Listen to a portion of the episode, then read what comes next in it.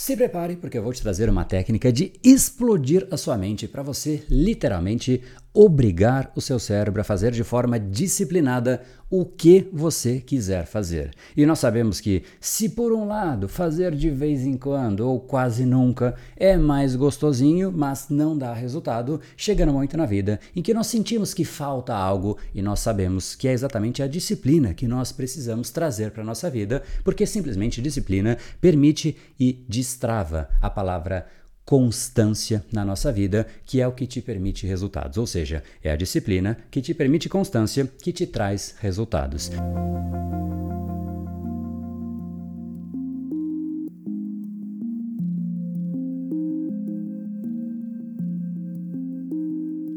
Constância é e sempre será o nome do jogo em qualquer área, literalmente, e um bom jeito é você comprovar isso na sua própria vida. Imagine só um ano se você fizesse algo todos os dias, incansavelmente. Pode escolher qualquer área na sua vida que você imaginar. Imagina só se você treina, por exemplo, um instrumento musical por um ano todos os dias. Como é que estaria a sua habilidade? Imagine só, se você aplicar isso ao seu corpo, indo todos os dias na academia por um ano, será que você muda o seu corpo?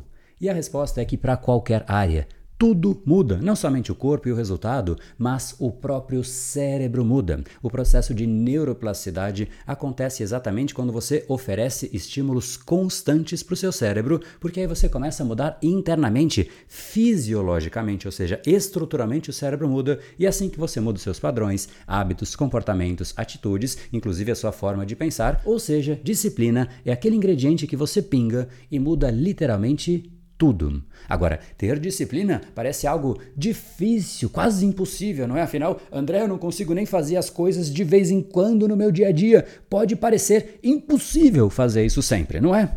E sabe o que é isso? Isso é um tremendo engano.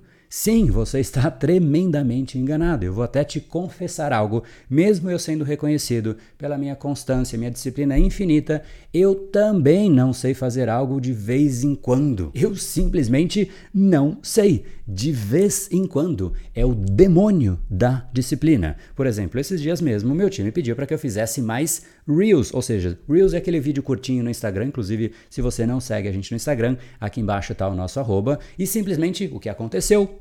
Eu não fazia, porque André faz mais vezes, é tipo faz de vez em quando. Isso não dava certo, porque eu tinha um monte de outras coisas acontecendo na minha vida, é corrida e simplesmente não acontecia, até que eu mudei uma chave que a gente vai falar a respeito e simplesmente mudou. E todos os dias começou a sair um Reels atrás do outro, sem falha. Isso foi esses dias é muito mais fácil fazer todos os dias do que fazer de vez em quando, simplesmente porque, se é de vez em quando, você fica negociando com o seu cérebro o tempo todo. Ai, hoje não, amanhã eu vou. Não, eu vou na próxima semana. Eu vou apertar mais um botão aqui de snooze, um soneca, eu acordo daqui a pouco. Você fica simplesmente negociando e quando você vê, você já perdeu do seu cérebro. Então, uma mensagem importante é não negocie com o seu cérebro. Ele já conhece seus pontos fortes, seus pontos fracos, ele já sabe ali quais os prazeres de curto prazo você tem mais interesse. O seu cérebro vai ganhar. Então eu repito, não negocie com o seu cérebro. É muito mais fácil você fazer algo todos os dias do que ficar negociando. Pense, por exemplo, em você escovar os dentes. Eu Espero, pelo menos, que você não faça isso de vez em quando. Ou seja, você vai lá e quando você vê, você já está escovando. Não é algo que te toma energia, você não fica negociando. E eu quero que você entenda esse conceito de uma vez por todas, porque isso é a base da disciplina. É muito mais fácil uma vida disciplinada do que uma vida que você não tem disciplina. É muito mais dolorosa, tortuosa, é negociação, é sofrimento, é foi, não foi, consegui, não consegui. Ou seja, saia disso. E para isso, existem três chaves que você tem que virar aí no seu cérebro. E para mim, a terceira é a chave mais importante, mas temos que chegar nela. A chave de número um é tem que ficar claro e muito claro para o seu cérebro o que é pisar fora da linha, ou seja, o que é o bom, o que é o ruim, o que é o certo, o que é o errado. É como se tivesse uma via neural e pisar fora dela dói. Por exemplo, por que que quando as pessoas estão bêbadas, elas fazem coisas que elas se arrependem depois? Porque simplesmente naquela hora o córtex pré-frontal deles está adormecido. E aí elas perdem parte importante do processo consciente. Elas só percebem a besteira quando a consciência volta e ela fala: Eu não acredito que eu fiz isso de novo. Porém, tem muita gente que parece bêbada, não só quando bebe, bêbada na vida, sem consciência e a pessoa simplesmente ela não sabe se ela está fazendo certo ou errado. Sem consciência, a gente sai da linha. Então, tenha consciência, deixe claro para o seu cérebro o que é o certo e o que é o errado, o que é o esperado e o que é não esperado, porque sem isso simplesmente não há como ter disciplina. Seria como dizer para o seu cérebro: cérebro, ache o melhor caminho para ir para um lugar que eu nem sei aonde é. Na boa, nem o melhor GPS do mundo consegue te ajudar se você não souber o caminho. Todo dia o meu cérebro sabe, por exemplo, que eu tenho que gravar o meu brain time diário. Essa clareza do que é o certo e o que é o errado é parte de todo o processo de disciplina. A gente vai agora para a chave de número 2. Uma vez que o cérebro já sabe o que é o certo e já sabe o que é o errado, nós temos que adicionar prazer ao que é certo. É hora de soltar um pouco de dopamina aí no seu cérebro, né? Mas aqui tem uma particularidade que é essencial, inclusive todo mundo que erra e que para no meio do caminho falha exatamente nisso. Não estamos falando somente de prazer naquele resultado que está lá na frente, ou seja, não é o prazer pelo resultado final, não, você tem que ter prazer e achar algo que te traga prazer durante o processo e também, sim, no destino. No caso do Brain Time, por exemplo, eu celebro a cada áudio que eu gravo. São 365 áudios, 365 celebrações, ou seja, durante o processo eu sinto prazer. E no longo prazo?